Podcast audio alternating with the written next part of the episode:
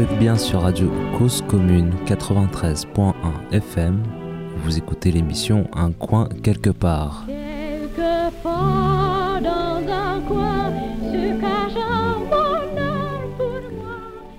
Bonjour.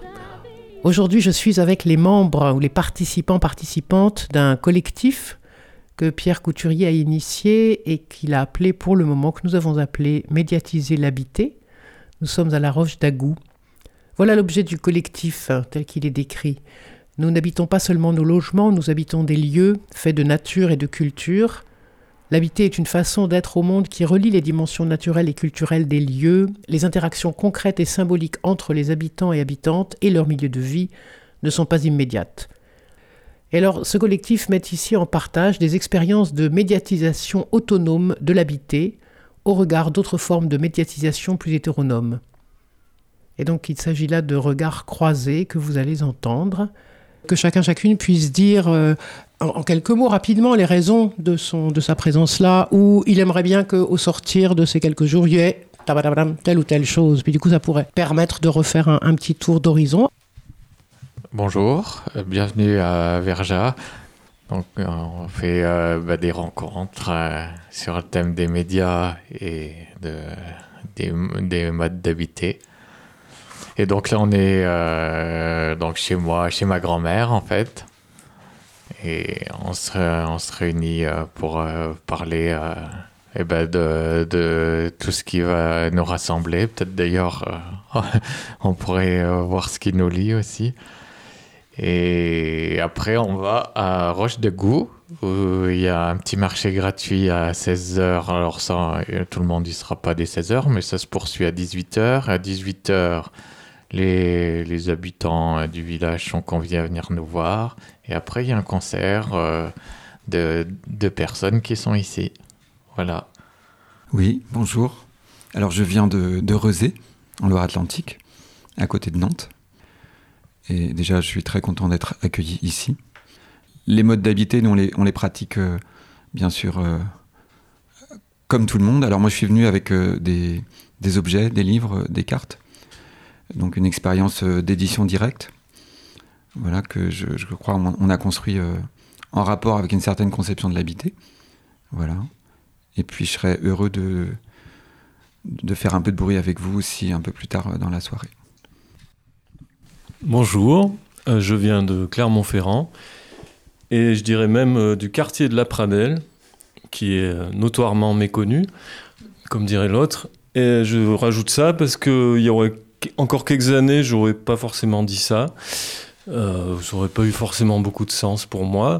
Là, c'est pas tellement que ça en a énormément de dire que je viens de ce quartier-là, qui n'est pas spécialement identifié comme tel d'ailleurs, mais c'est aussi un bassin. C'est un bassin de la Pradelle euh, qui avant était une sorte de marécage où où broué pas mal de ruisseaux et aussi de maraîchers. Euh, et donc c'est pour moi aussi une façon de dire voilà dans quoi je, je suis là aujourd'hui, euh, dans cette relation à, l'habiter ou à, comment habiter une ville qui n'est pas forcément la métropole énorme de Clermont-Ferrand, mais qui euh, est une agglomération euh, assez prenante dans différents sens du terme. Donc c'est aussi ça que j'avais envie de partager là. Moi du coup, mon prisme de lecture, c'est vraiment tout ce qui touche à, la résilience. Donc, par rapport au constat justement des changements globaux, changements climatiques, biodiversité, ce genre de choses, comment est-ce que ces perturbations-là eh ben, influent sur la société et sur notre culture, et en particulier sur, euh, notamment sur les, manières d'habiter et la relation à l'habitat, quoi? Je suis à la fois euh, documentariste et puis élu local, donc euh, cette double porte d'entrée autour de effectivement ces manières d'habiter euh, le milieu rural euh, voilà, m'intéresse, me, questionne. Euh, il y a donc d'un point de vue de mon travail de, de collecte d'images et, de témoignages, ce qui m'intéresse effectivement, c'est de voir quelles initiatives sont portées par le milieu rural, à la fois de personnes qui viennent y habiter depuis peu de temps, comme des personnes qui y sont depuis un certain temps. Voilà, donc, donc j'essaye de documenter cette, ce mouvement-là que, que, je vois voilà, poindre depuis quelques années et puis plus, plus récemment encore avec la, crise du Covid, s'accélérer, ce retour euh, à la campagne, dans les campagnes. Et puis après, il y a bon, le, le, le, le volet euh, politique euh, en tant qu'élu, c'est-à-dire qu'on a effectivement pas mal de collègues milieu rural que je vais dire appartenant à la, à la gérontocratie ambiantes qui, euh, effectivement, ont quelques résistances à accepter ces nouvelles euh, manières de venir à la campagne, ces nouvelles manières d'habiter. Donc comment, effectivement, euh, arriver à passer les freins, les résistances, pour que ça puisse, effectivement, se passer le mieux possible, puisqu'il y a quand même quelques, quelques tensions autour de, de ces nouvelles manières d'habiter le milieu rural. Euh, moi, je viens de l'université, donc on aime bien les. On est sensible aux modes, aux modes d'habiter, parce que les modes d'habiter, c'est aussi une. L'habiter, c'est aussi une mode. Hein. Enfin, ce qu'on pourrait essayer de faire, en tout cas, euh, c'est de faire en sorte que euh, l'habiter, ce soit pas quelque chose à la mode, mais ce soit quelque chose de plus, pensé par, et de plus agi en même temps. C'est ça, cette idée de retrouver euh, on, dit parfois réappropriation. C'est toujours pareil, c'est des mots qui sont un peu euh, prétentieux. C'est un peu prétentieux. Hein. Euh, dire qu'on va habiter, qu'on va se réapproprier. Donc c'est mieux si on n'a rien défini et puis que chacun parle de ce qu'il fait. Et c'est à partir de là qu'on peut avancer, qu'on peut construire quelque chose à la fois intellectuellement et sur le plan de la vie pratique. Ben, merci d'être venu à Verjas. Merci à Julien de nous accueillir.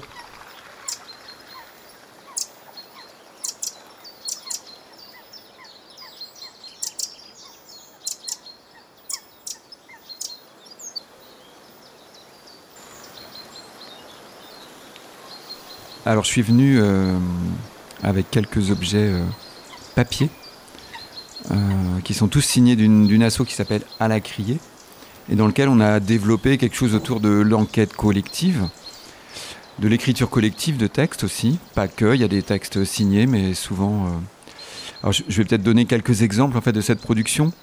Et bon, alors notre steady seller et aussi notre objet principal d'exportation dans les territoires éloignés, c'est le fameux guide indigène de détourisme de Nantes et Saint-Nazaire, 2016, c'est la deuxième édition. Il y en avait une en 2009. Bah, c'est un détournement de la forme guide touristique pour euh, retravailler. Euh, bon, déjà la mise en tourisme d'un territoire, est-ce que ça produit Et Nantes étant euh, une sorte d'idéal type en fait de touristification accélérée et de, peut dire d'invasion en fait des politiques publiques par le tourisme, par la mise en tourisme.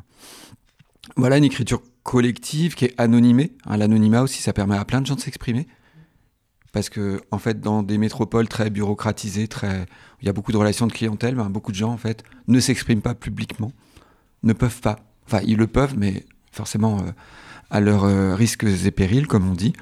Euh, on en a un autre que j'ai oublié d'amener, c'est dans la vallée du Gier, entre Givors et Saint-Chamond. Forcément très différent, évidemment. Voilà. Alors on a aussi des, sortes de bouquins d'intervention qui sont liés à des controverses Controverse, euh, conflit, on pourrait dire. hein, controverse, c'est déjà un mot un peu édulcoré. Hein, euh, conflit. Conflit d'aménagement. Euh, Nantes étant soumis à une grande accélération constructive, spéculative, etc. Donc deux exemples. Hein, un projet de stade privé à Nantes autour de la destruction du stade de la Beaujoire et d'un nouveau stade. Voilà, ça, c'est moi qui ai fait ce bouquin et, on va dire que je me suis greffé en fait sur une enquête collective que les habitants et les et les ultras ont mené euh, contre, euh, contre la concertation officielle. Et au final, euh, ah oui, j'ai oublié de dire, ces bouquins-là, en fait, sont un peu magiques. En fait, pour l'instant, tous les bouquins qu'on a faits, en fait, font que les projets sont annulés. Les projets sur lesquels on a travaillé sont annulés. La ZAD, l'aéroport de Notre-Dame-des-Landes, le projet de stade privé. Alors voilà. Un autre, c'est vraiment un objet très touristique, c'est la construction d'un objet qui s'appelle l'arbre héron, dans une carrière assez unique dans son genre en centre-ville euh, en centre d'agglomération. C'est Carrière Misérie, destruction de la ville sauvage. Voilà, c'est vraiment un texte collectif hein, d'habitants du quartier. Voilà, qui ont monté tout un projet d'enquête avec euh, des balades, des rencontres, des assemblées, euh, des invitations. à Gilles Clément, par exemple, qui a travaillé sur le projet. Voilà, et c'est de mettre en, relation plein de gens différents et ça donne un, document extrêmement bien documenté et, et, qui a des effets, puisque par exemple les élus verts, en fait, ont changé leur vote euh, au Conseil métropolitain. En tout cas, leurs leur, militants leur ont demandé de changer leur vote et ils l'ont effectivement changé. Et depuis, euh, voilà, c'est un objet euh, clivant dans la majorité vert et, socialiste. Voilà. Alors, dans le cadre un peu de notre projet, j'ai amené aussi des choses qui sont des prototypes. Voilà, parce qu'il y a aussi dans l'édition une question de, de coût de production et de mode de diffusion. Voilà, c'est un petit texte de confinement euh, à propos de la ZAD de Notre-Dame du Covid, était sorti juste après le confinement. C'est une feuille d'imprimerie recto verso, pliée, coupée et juste agrafée. Voilà, 1000 exemplaires, ça coûte euh, en TV à 5,5, ça coûte euh, à Nantes, édité à Nantes, je sais plus, 550 euros, 600 euros. Pour dire qu'on peut aussi publier des textes localement avec une scope d'impression à des coûts qui restent très accessibles. La question du coût n'est pas n'est pas l'enjeu en fait. Il n'y a pas de problème. On peut trouver 500 euros euh, sans problème et les récupérer rapidement. Et un autre objet, alors pour lequel je suis peut-être encore plus enthousiaste, c'est euh, les cartes. Donc on a développé depuis 2016 euh, une, série de, une série cartographique, on peut dire, à partir de la carte de la ZAD qu'on avait faite en 2016 et qu'on a réédité plein de fois et qui est un peu partout et qui correspondait bien sûr à, à un groupe d'artistes qui se greffe en fait sur un conflit et qui produit une carte euh, que nous, on leur avait commandée un peu sur un mode euh, d'une carte euh, récit poétique et non anxiogène. Et de ce point de vue-là, ça a bien marché. Et puis du coup, ben voilà, une carte sur le quartier de la Beaujoire en rapport avec la, controverse sur le stade, une carte sur le quartier de Pont-Rousseau, arrosé sur un, quartier en rénovation, on va dire à la parisienne années 60. Voilà, à chaque fois, on, est avec des gens qui sont en train de faire, on est au milieu des gens qui sont en train de faire des choses. Euh, voilà, ça c'est un prototype aussi d'affiche sur du collectage de phrases uniques. Euh, je ne sais pas si quelqu'un veut l'ouvrir. Hein. La phrase c'est euh, La vie est trop courte pour s'épiler la chatte, qui est un, graffiti dans ce squat roséen. Et en fait, on en a plein sous le coude. Et voilà, on teste, on teste un produit. Hein, je dis un produit volontairement pour provoquer, hein, pour, pour, dire c'est pareil, l'affiche elle a un certain coût, mais si on la fait avec d'autres affiches, c'est beaucoup moins cher. Et voilà. Et comme la carte, l'affiche a vraiment une fonction de mise en relation des gens. Euh, bon, je, vais le faire un peu caricatural, mais on pose un livre sur une table, les gens ont plutôt tendance à s'éloigner. Et on pose une carte ou une affiche, voilà, les gens ont plutôt tendance à venir se coller sur la table. Pour, euh, voilà, pour s'approprier, euh, pour s'approprier tout ça. Et puis peut-être un petit dernier quand même, parce qu'il y, y, a aussi des coups de folie à la crier. C'est euh, la biographie sauvage d'Emmanuel Macron. Ça s'appelle Étrange Macro, série Buto sans droit ni titre. Donc c'est un roman, un roman vrai, euh, très animalisé. On va dire sur le, une trajectoire euh, assez, assez, assez, singulière hein, de, de l'actuel président de la République. Voilà. Et il y aura un deuxième volume qui partira du premier confinement, du coup. Et qui est, déjà, bien sûr, il y a eu des, des, formes brèves, des choses en ligne, etc. Mais tout ça sera retravaillé à l'automne. Euh, voilà. Et c'est un beau format radiophonique potentiel, hein, en termes de série aussi. Voilà. Ah, c'est vrai? C'est une invitation? Cool. Tout à, fait. euh, L'histoire, là, tu dis, les gens s'approchent, tu mets un livre sur une table, les gens s'éloignent, tu mets une affiche ou, un, ou, euh, ou une carte, les gens s'approchent? Je crois qu'il y a vraiment une énorme différence. Alors moi, je, je viens beaucoup du livre et, mm. et de l'écriture, donc je, c'est, c'est, ça pourrait dire c'est presque contre-intuitif, mais la vérité, c'est de dire que l'effet de mise à distance sociale par le livre, elle, elle, est énorme en fait, elle est vraiment énorme. Du coup, il faut déjà travailler nos objets pour qu'elles soient moins fortes. Et après, je trouve que, euh, bon, bah, par exemple, il y a un bouquin sur la Beaujoire, oui. et il y a une carte sur la Beaujoire. Voilà. Bah, j'ai l'impression que ça, c'est quelque chose qui, qui s'est beaucoup plus ouvert. Ça, évidemment, le livre, il y a beaucoup plus de choses. C'est très documenté. Mm. Il y a beaucoup de, de, de paroles d'acteurs, etc. Donc, c'est, c'est quelque chose qui dure aussi. Souvent, je pense qu'on conçoit aussi nos objets comme des archives. C'est-à-dire qu'elles sont, elles sont recevables au moment où il faut foutre en l'air quelque chose, mais elles sont aussi des choses pour euh, un certain nombre d'années ou même de décennies, parce que je trouve que les histoires, par exemple, de grands stades, etc., c'est, sur la longue durée. Mais la carte, elle a un autre, une autre manière de, de- de procéder, en fait, et d'amener des gens, bah, peut-être à savoir que en réalité, avant la carte, il y a eu un livre. Enfin, c'est créé du coup une série d'objets qui, euh, comment dire, qui, qui s'élèvent ensemble, qui, qui, qui, qui s'éduquent ou qui éduquent des gens ensemble. hein, euh. Cartes postales, affiches, euh, spectacle vivant entre guillemets. Avec le guide indigène, on a fait des concerts lecture aussi de textes. Et toutes ces formes, en fait, elles contribuent euh, à la même chose, en fait, à une sorte d'alphabétisation euh, sociale et écologique. Et, et, du coup, c'était pas pour critiquer le livre, mais on peut pas se contenter d'être éditeur classiquement de livres. Je trouve c'est c'est vraiment dommage parce que c'est trop restreint socialement. Voilà, c'est un peu ça le. Hmm. Du coup, on est un peu loin de l'éditeur classique du CNL ou Hmm, hmm. de la région Pays de la Loire, en fait. Ils comprennent pas forcément. Ok, merci.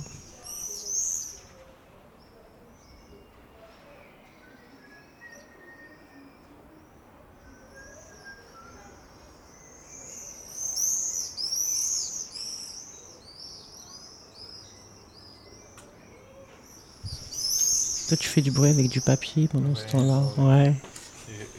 Je tournais notre journal pour voir si, si jamais par hasard il y avait un truc intéressant dedans. c'est pas gagné.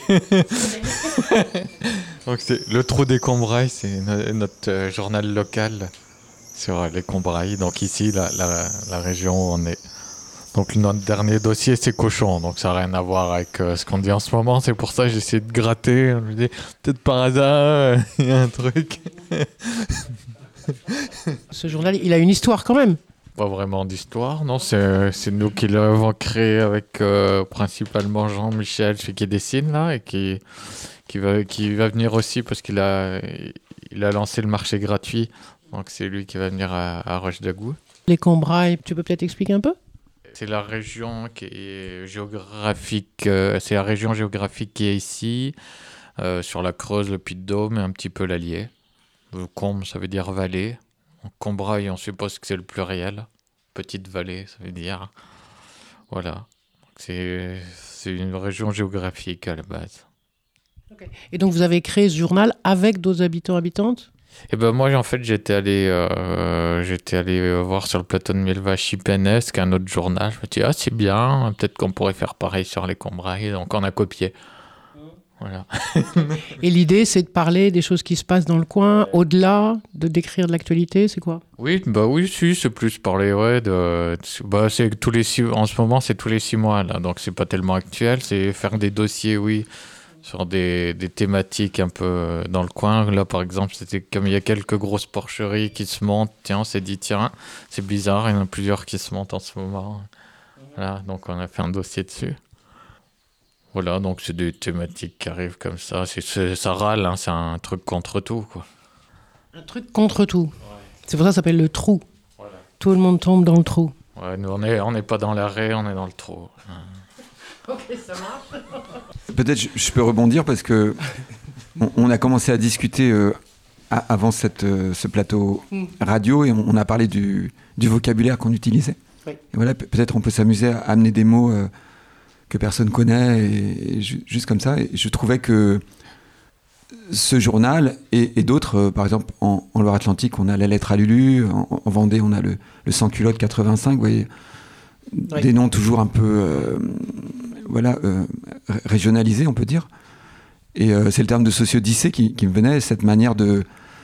Qu'est-ce qui concourt en fait à, à- à tenir des territoires, à faire que des gens aient des relations situées dans un territoire bah voilà, Tout ce réseau de journaux, euh, j'allais dire, euh, infra-boursiers et, et nous, en fait, f- faut voir qu'on on a le plus grand journal de France, on a Ouest France, qui a racheté tous ses, concurrents et qui est une sorte de, machinerie euh, euh, à la fois clientéliste et, en même temps très bureaucratique entrepreneurial. Enfin, c'est c'est un, un ensemble, c'est un rouleau compresseur en fait.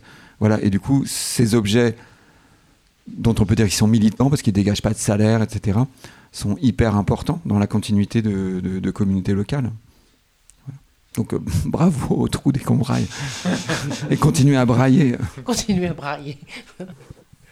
Euh, bon, sur Clermont, mais au-delà de Clermont, sur euh, l'Auvergne et même un peu au-delà, il y a la Galipote, mais qui, a, qui a une histoire intéressante, quoi. De, de, si je crois, si je, si je me trompe pas, c'est militant écolo au début des années 80.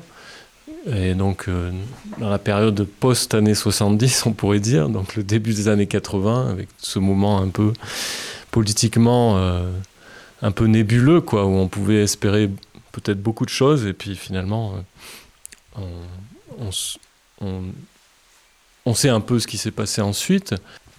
Moi, je, ça me fait penser à un truc, comme ça, ça n'a pas forcément de lien avec ce qui m'amène ici tout de suite, peut-être sur la relation à, l'habiter, c'est que je... Il y a un gars sur Clermont qui m'a initié à l'histoire du mouvement ouvrier, euh, qui s'appelle Paul Bany, et euh, qui était lui-même prêtre ouvrier, un type assez bizarre parce qu'il avait un lien fort avec, euh, avec la religion, avec Dieu, mais il n'en parlait jamais. Et euh, il a été prêtre ouvrier un temps à Michelin, et enfin ouvrier à Michelin, il n'était pas prêtre, il faisait pas, il faisait pas la messe à Michelin, faudrait pas tout mélanger. Et, sinon différents boulots, mais vraiment très prolétaires, quoi, balayeur, des trucs comme ça. Et par ailleurs, bon, il avait une culture de l'histoire du mouvement ouvrier local, enfin, au sens large, quoi, clermontois et au-delà, et, euh, et nationale ou internationale très forte. Et donc je dis il m'a un peu initié parce que voilà, moi je venais pas de, ce milieu, de ce monde-là. Et quand on arrive euh, sur Clermont, ou quand même quand on y est déjà euh, un peu à distance. Michelin, bon, c'est un peu omniprésent. Et lui, il disait, c'est un peu la, tarte à la crème, quoi, des fois. Et euh, pour en revenir à la galipote, donc, je n'ai pas oublié le, fil, euh, je lui demandais souvent, mais pourquoi dans la galipote, il y a presque euh, beaucoup plus d'articles sur qui vont parler des carriers qui font des trucs sur l'Allier, donc la, rivière qui passe dans le bassin de Clermont et enfin le bassin de l'Allier plutôt.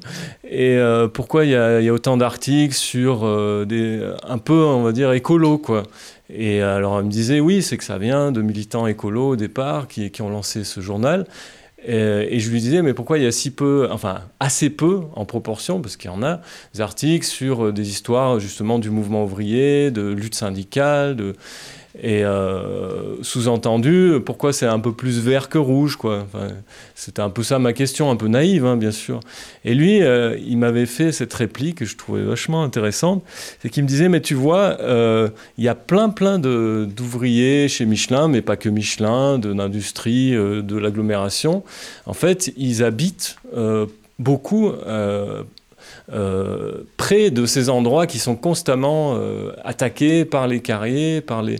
Ils habitent des fois dans le périurbain, dans euh, des pavillons dont on peut penser ce qu'on veut par ailleurs, castors et différentes formes de pavillonnaires possibles.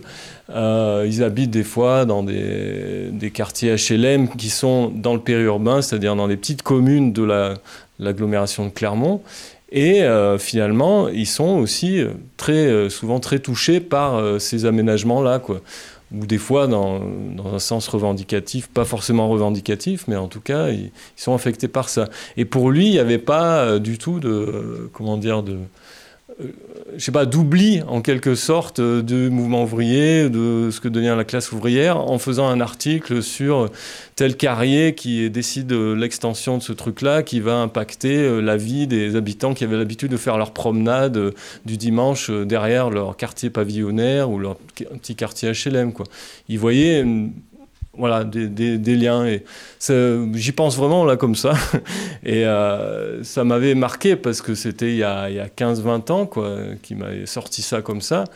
Et euh, c'était euh, comme si un premier truc à dire, comment, comment on pourrait croiser de façon un peu plus fine en fait les préoccupations qui viennent du monde du travail ou du monde des luttes syndicales avec des, des, préoccupations environnementaliste euh, au sens où on le disait à l'époque en fait. On parlait de l'environnement l'environnement tout ça. Et, ça ça semblait très lié à euh, je sais pas euh, partie les Verts. C'était les Verts à l'époque oui c'est ça Dominique Voynet tout ça.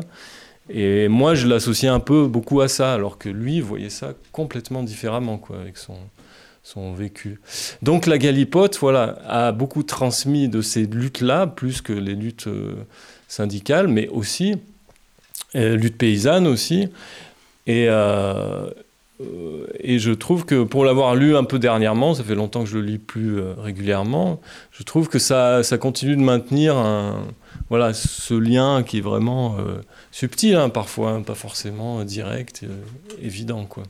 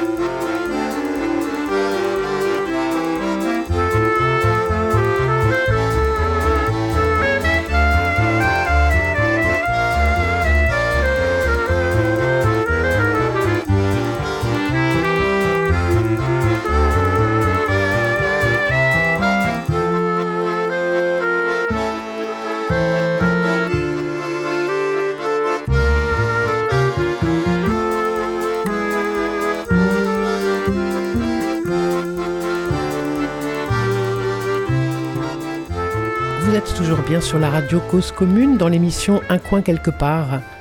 On est toujours euh, là avec les personnes du collectif venues réfléchir à l'habiter.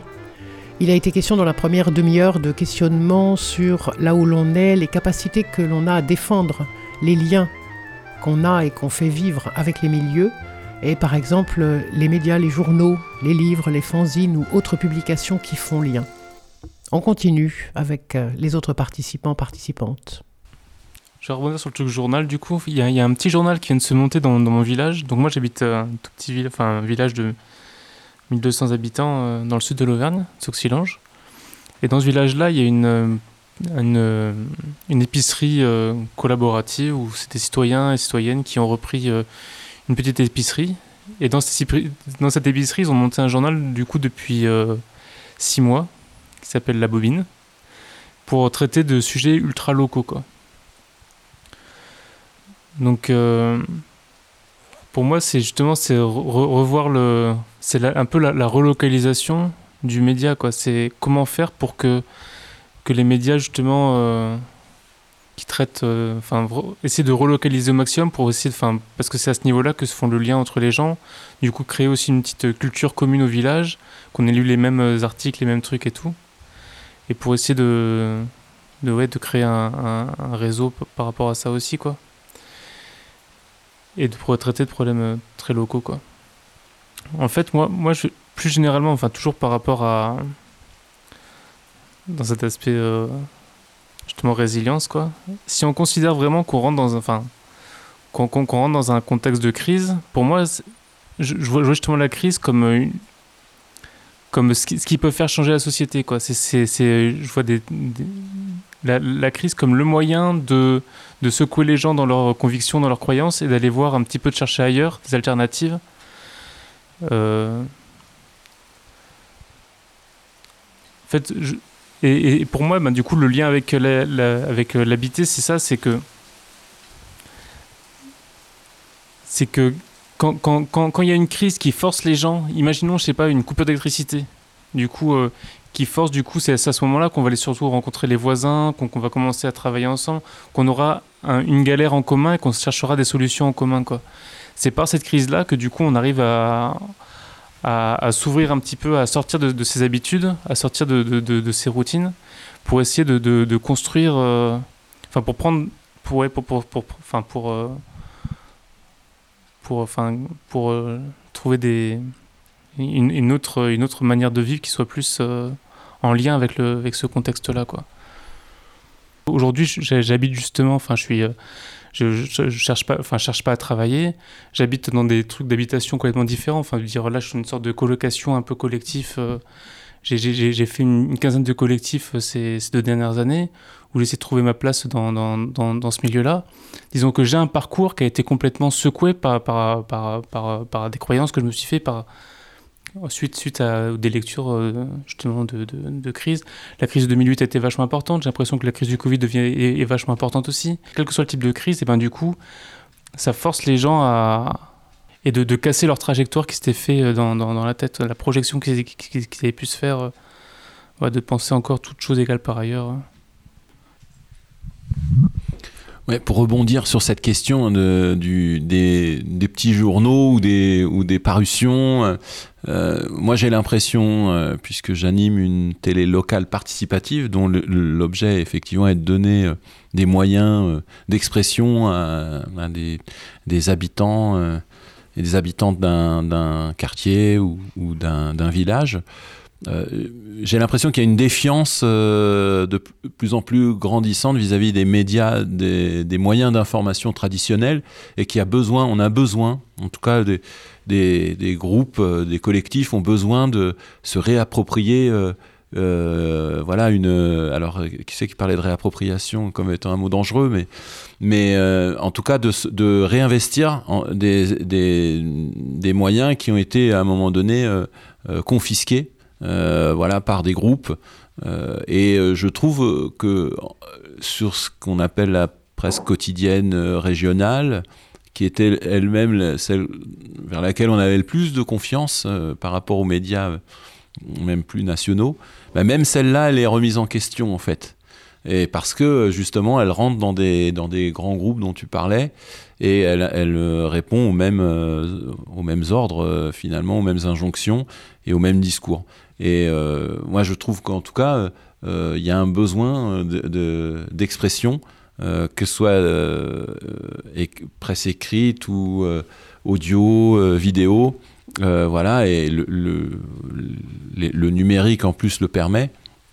Donc il y a besoin de, de, de, de s'exprimer et de faire contagion, puisque euh, c'est aussi ça, quoi. C'est qu'on a, on a aussi envie que euh, les, les solutions qui sont euh, qui s'inventent, euh, les choses qui se créent, elles puissent aussi euh, se partager. Voilà, donc euh, là, il y, y, a vraiment cette idée aussi, là, je trouve, de, mouvement.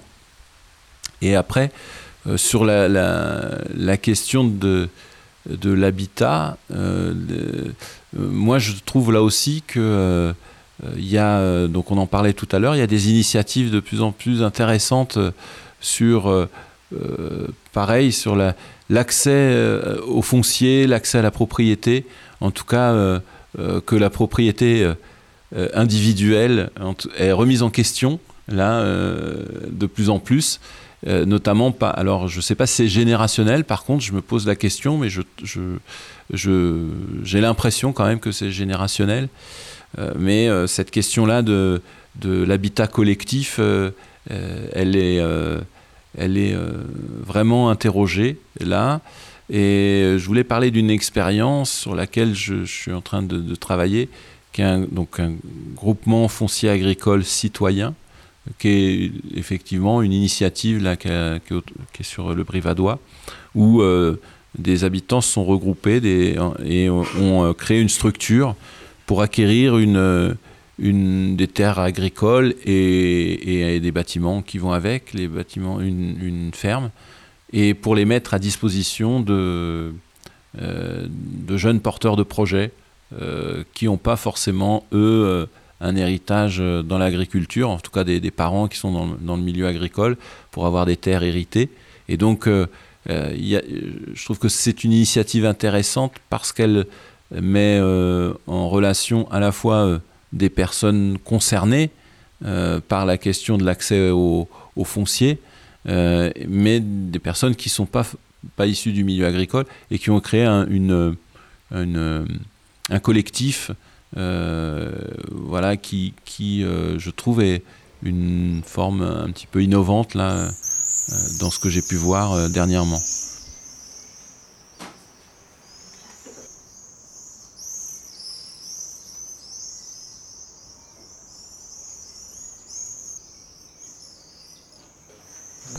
Peut-être pour euh, compléter, rebondir là-dessus, c'est autour de l'échelle en fait des objets que l'on construit. Et c'est vrai que l'édition, par exemple, elle a, souvent été construite comme un, objet, c'est-à-dire presque républicain, national ou, même de l'ère francophone, mais vu depuis la France. Et au fond, euh, dans l'édition, mais dans un, un, groupement foncier agricole, où en fait la question de où sont les gens qui sont en train de faire des choses.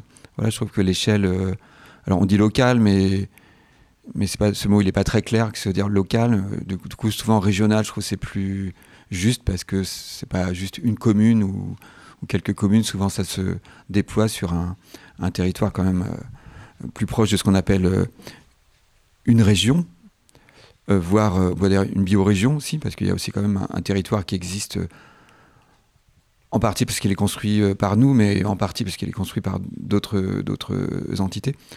Et, peut-être qu'une partie de l'écologisation de la socio-écologisation, c'est c'est voilà ou de la relocalisation c'est de la relocalisation. Et du coup on pourrait dire que dans nos actions il y a relocaliser des choses les choses que l'on fait que l'on fait à, quelle échelle on les prend pour euh, les activer au mieux et en fait euh, euh, aussi peut-être intégrer des gens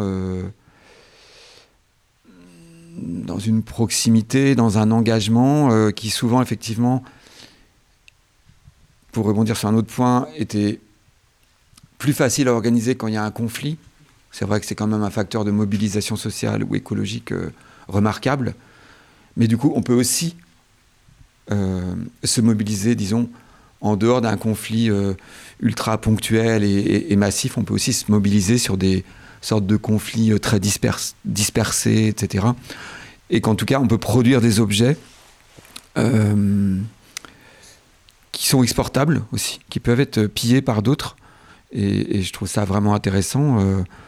je, vais, donner deux exemples. L'un, c'est Le Monde à l'envers, qui est une maison d'édition à Grenoble, qui a aussi cette double dimension. Elle fait des bouquins nationaux, mais aussi elle fait plein de bouquins, on pourrait dire, euh, de la biorégion grenobloise.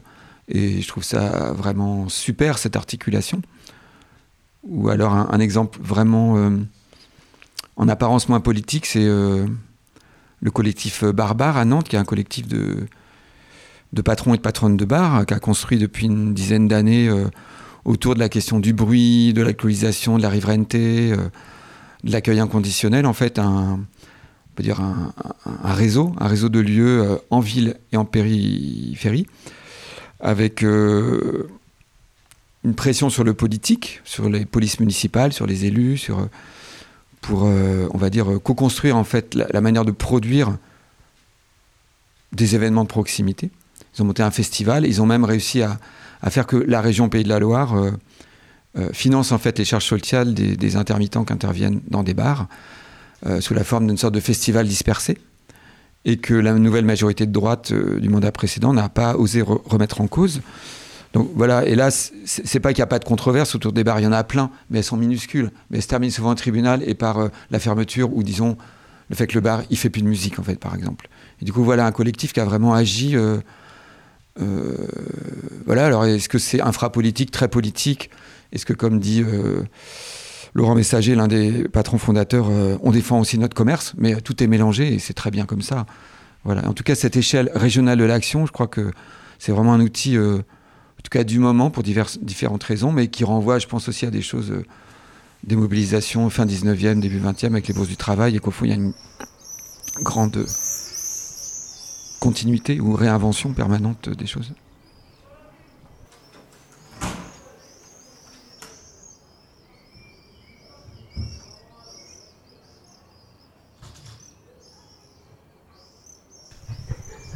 Oui, il y a un mot là-dessus qui revient tout le temps, c'est le mot territoire. Moi, je suis embêté avec ces mots. C'est, c'est pour ça que, aussi, euh, euh, c'était une de mes intentions hein, quand j'avais euh, rédigé le texte d'origine quoi, sur ce qu'on est en train de faire.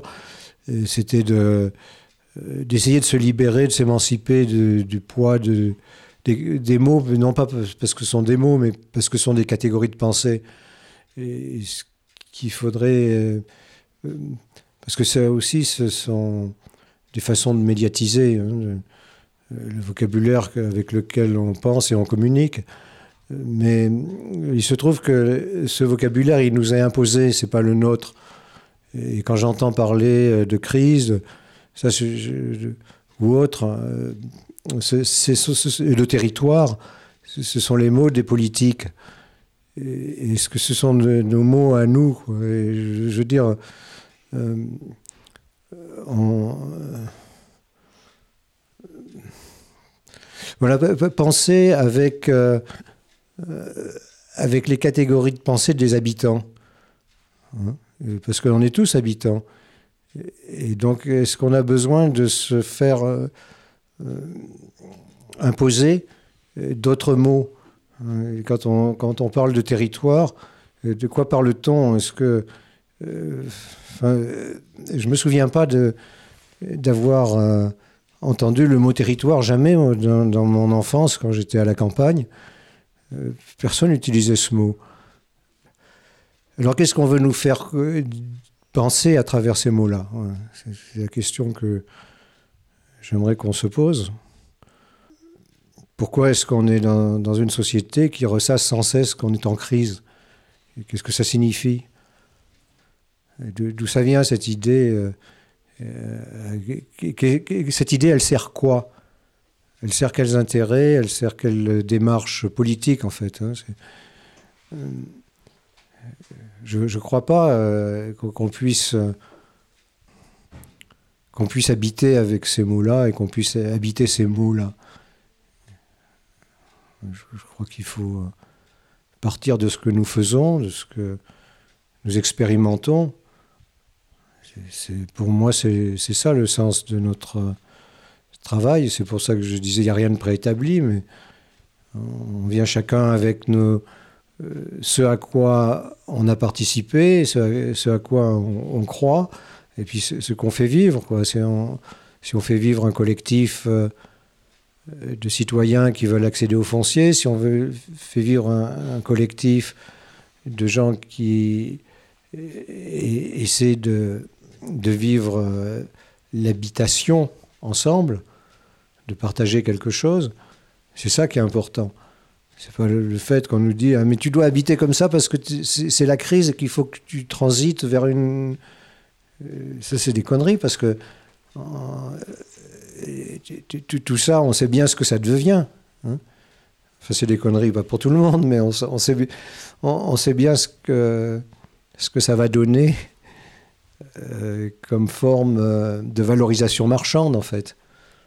Hein, bon, il n'y a pas de raison d'être là-dedans, puisqu'on est sur le marché gratuit. Le marché gratuit. De se laisser prendre par les mots des marchands. C'est ça, ces mots politique, c'est le territoire, c'est le, territoire des gens qui, qui ont besoin de, faire, de créer des emplois, de, créer de la richesse. Je crois que les gens qui parlent de, crise, ils vont l'opposer de ce que nous, on, on essaie de faire, chacun à un autre niveau.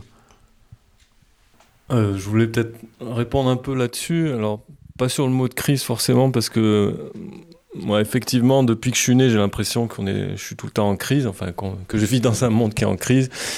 Et euh, même quand j'entends quelqu'un, par ailleurs, je trouve intéressant, comme Morisot, Baptiste Morisot, qui dit que notre problème avec l'écologie, c'est qu'on a une crise de la sensibilité. Voilà, je trouve que ça rajoute encore une couche et je me dis, on n'en sort jamais, quoi. Euh, mais euh, sur le mot de territoire, par exemple, puisque tu as tu as dit que c'était aussi un mot euh, qu'on nous avait imposé. Euh, pour moi, c'est un peu plus compliqué que ça parce que il y a par exemple le mot habitant. Euh, je trouve que c'est aussi un mot qui est très imposé, qui est très utilisé. Et pour en revenir de là où je suis parti, je suis parti. Je disais que je venais du quartier de la Pradelle. Bon, j'ai, ça me questionne beaucoup aussi de dire ça parce que ça renvoie le mot quartier déjà renvoie à, tout un tas de choses, de découpage administratif, euh, de politique de la ville qui vont cibler des quartiers. Euh, je me souviens tout le temps de ce propos, par exemple, à Clermont-Ferrand, il y avait eu euh, une marche blanche en soutien à la famille de Wissam El Yamni, qui s'était fait arrêter, séquestrer par les policiers dans le quartier de la Gautière, à Clermont-Ferrand, et qui en est mort. Et euh, il y avait une jeune fille qui était euh, interviewée à ce moment-là, à l'occasion de cette marche blanche, et qui disait Ah, c'était fort, ça m'a ému parce qu'il y avait beaucoup de monde et il y avait aussi des gens qui n'étaient pas des quartiers. Et, euh, et, donc quand elle dit ça, en fait, on comprend très bien tout de suite ce qu'elle voulait dire. C'était des gens du centre-ville, c'était des gens voilà, qui n'étaient pas des quartiers. Et en même temps, tout en la comprenant, moi je me disais, voilà, c'est fou ce partage dans, les, esprits et tout, comment euh, tout est partitionné et tout dans une ville, dans la relation aux, espaces et donc aussi au territoire. Euh, parce que euh, du coup, je trouve que territoire, c'est une notion intéressante parce qu'elle est, elle est tout de suite litigieuse.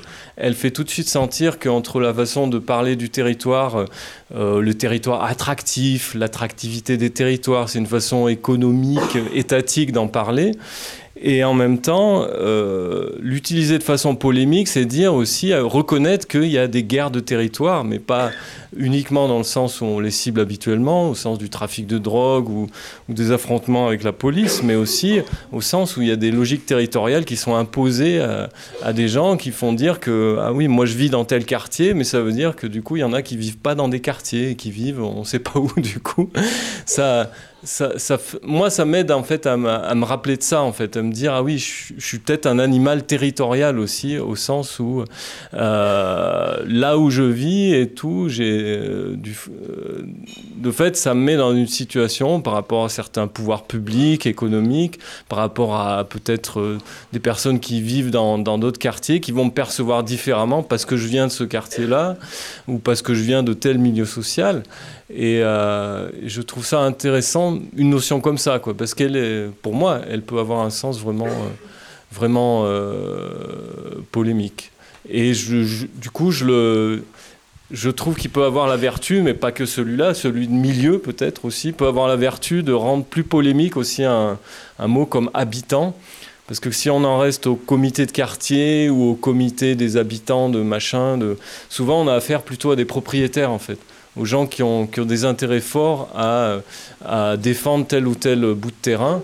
Et du coup, vont trouver intéressant d'aller au comité de quartier et ensuite aux réunions de comité de quartier face à une mairie, euh, parce qu'ils ont des intérêts de propriétaires à défendre dans ce cadre-là. Alors, c'est pas limité que à ça, un comité de quartier. Des fois, ça peut ouvrir sur des trucs très intéressants mais souvent, en général, quand euh, l'habitant est, il est un peu dissocié de son, de son statut de, propriétaire ou de son statut de presque, euh, des fois aussi originaire du quartier, même s'il n'est pas vraiment originaire de ce quartier-là, mais parce qu'il y est là depuis 30 ou 40 ans, quoi. Et qui va du coup un peu, je sais pas, sortir de son, sa carcasse d'habitant propriétaire pour... Euh, peut-être s'ouvrir à quelque chose de plus conflictuel, de plus polémique avec une mairie, mais pas seulement. Enfin, en tout cas, bon, voilà, ça m'a tout de suite fait réagir. Pourquoi le territoire, d'un coup, ce serait un truc uniquement imposé Je ne suis, pas, je suis pas persuadé.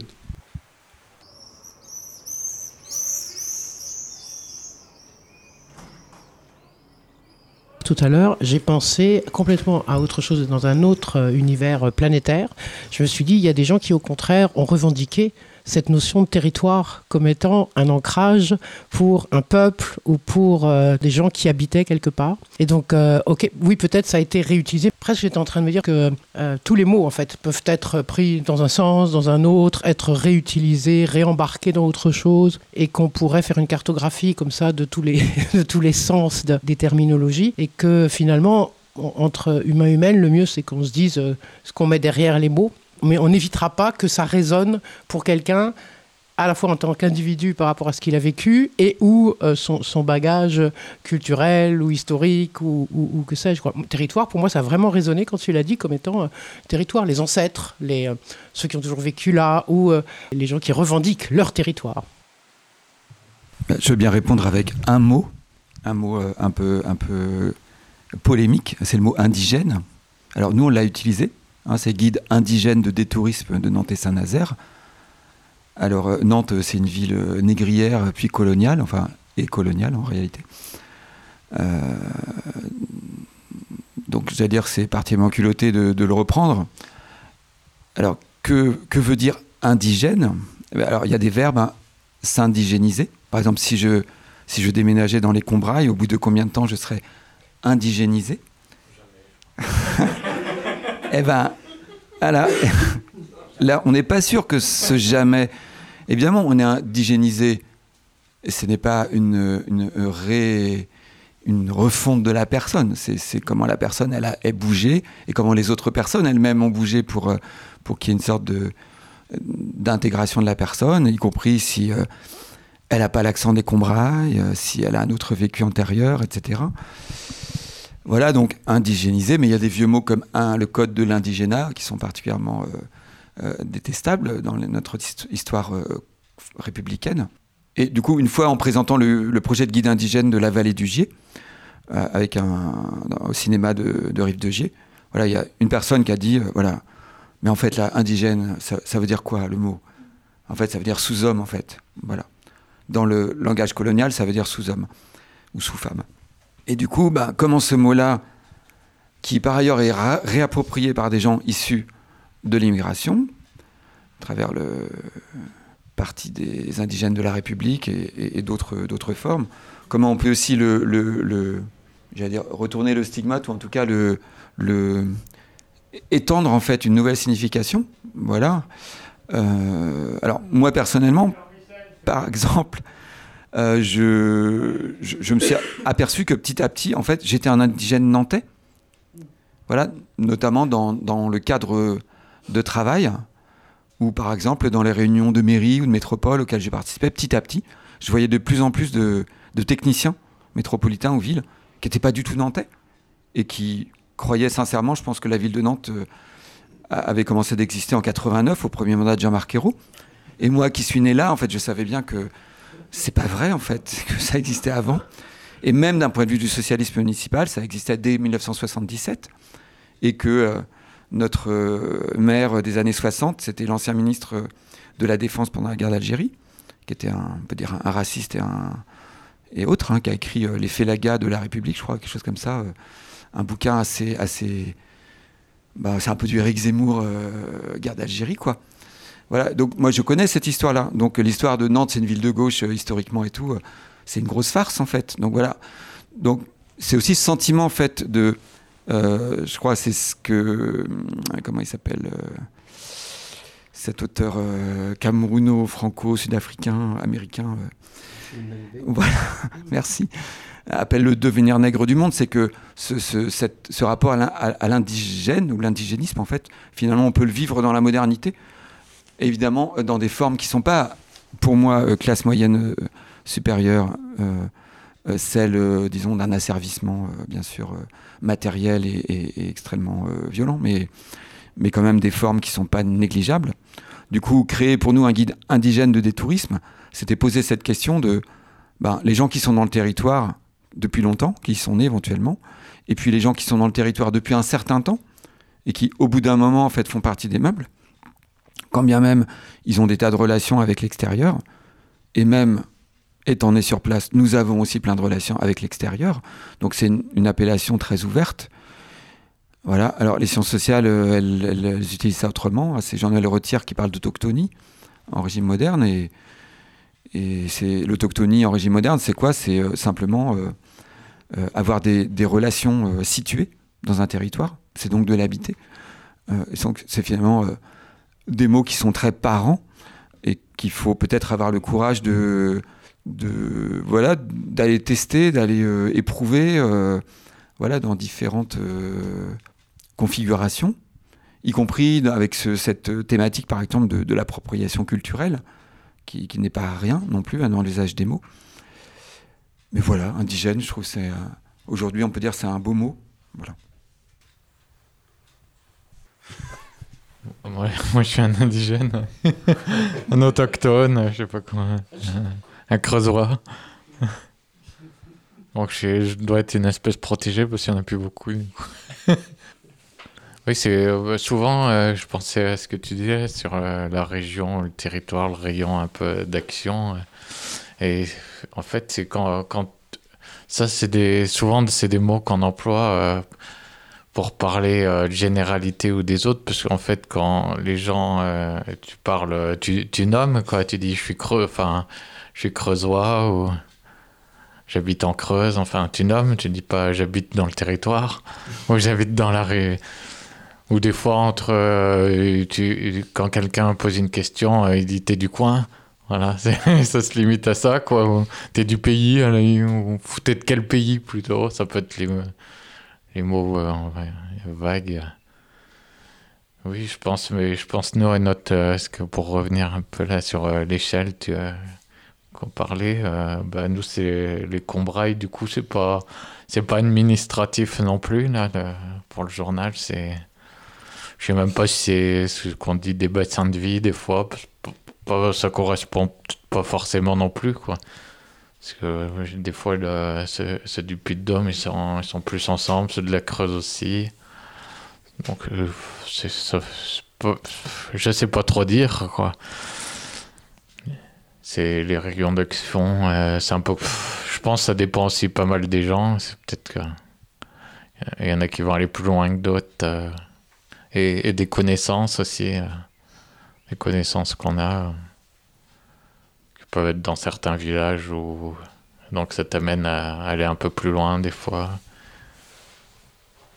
Surtout, bah, nous, c'est des, des, un habitat pas très dense, quoi. C'est des petits villages, donc euh, forcément, si tu veux connaître plus de monde pour faire des choses ensemble, tu es obligé d'aller plus loin que un bourg plus regroupé, peut-être comme Saint-Éloi-les-Mines, là où ils sont, c'est vraiment le bourg des Combrailles où ils sont le plus, où il y a, ils sont plus près les uns des autres. Il y a une petite dynamique plus locale, on va dire. Il y a un bar là que tu avais interviewé, euh, le Bancal, là, qui ont racheté leurs locaux. Et bah, pareil, pour faire, animer un peu, euh, faire des, des, des, sujets aussi euh, bah, un peu politiques, des, puis culturel, festif aussi. Voilà. Voilà, on s'arrête là pour cette première partie des échanges. Une autre émission suivra avec les autres euh, interventions, contributions d'autres personnes qui étaient présentes. À très bientôt. Life's a foolish game. Do you ever feel the same? Well, maybe we could change. Turn the ship another way. Feel it in the darkness. sailing right into those jagged cliffs. Yeah. Some say we've always been insane. Hey, life's a foolish game. Simple equation, burning closed system. Natural world gone missing, plus all our CO2 emissions equals degradation Waste and shifts and mass extinctions. Oh no. But maybe we can change, we sure can't stay the same. Cause life's a foolish, foolish game.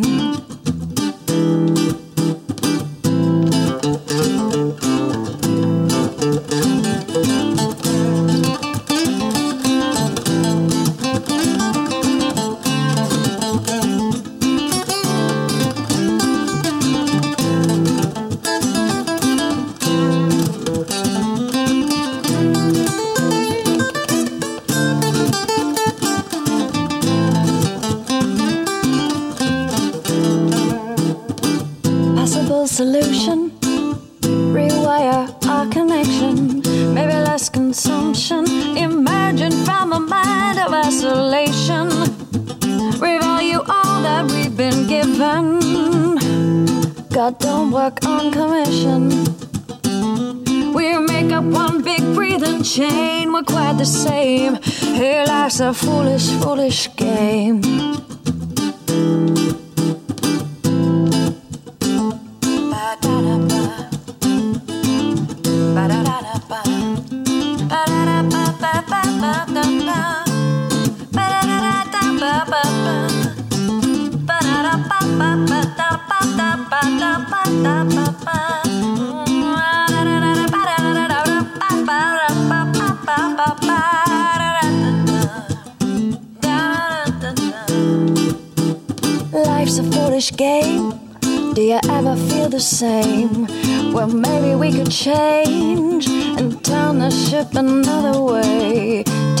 less than we've been given if we move in that direction.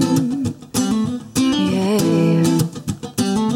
we'll find our place in this living chain We're quite the same. Yeah, life's a foolish, foolish game. Life's a foolish game.